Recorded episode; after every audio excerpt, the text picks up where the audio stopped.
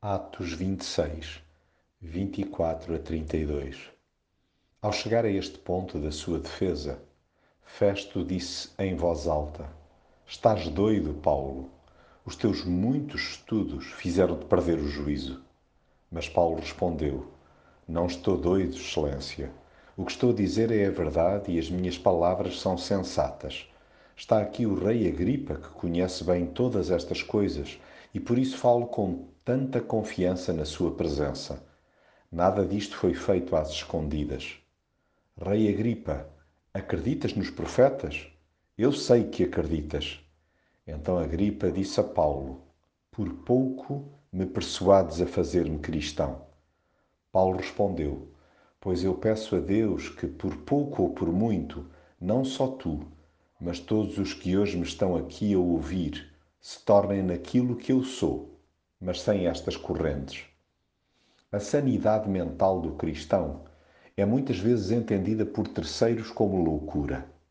A paz transbordante que o preenche não passa de um perfeito delírio aos olhos dos seus interlocutores. Contraria-se essa percepção, enfatizando que aquilo que é interpretado como excêntrico são palavras de verdade e de um são juízo há que deixar claro a qualquer figura, seja ela pública ou não, tendo muita ou nenhuma relevância social, que seguir a Jesus e declarar o seu ascendente é o maior sinal de clarividência que possa existir. Até porque no fundo de cada ser humano há um evidente incômodo espiritual. Ninguém pode afirmar desconhecer os feitos sobrenaturais de Jesus o relato das Escrituras sobre a sua vinda, o seu poder e o seu reino é inegável e incontornável. Todos, em determinado momento, acabam por se cruzar com tão maravilhosa mensagem. Confronte-se, pois, o próximo com a sua própria realidade.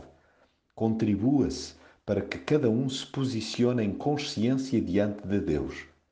Havendo quem se admire com a possibilidade que lhe foi apresentada de abraçar a fé em Jesus, sublinhe-se o desejo instalado no íntimo.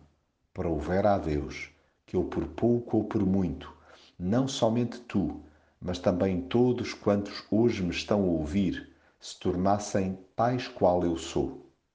Mesmo que a resposta venha a ser um virar de costas, ficará a certeza que nada há que se possa apontar a quem segue Jesus de forma íntegra.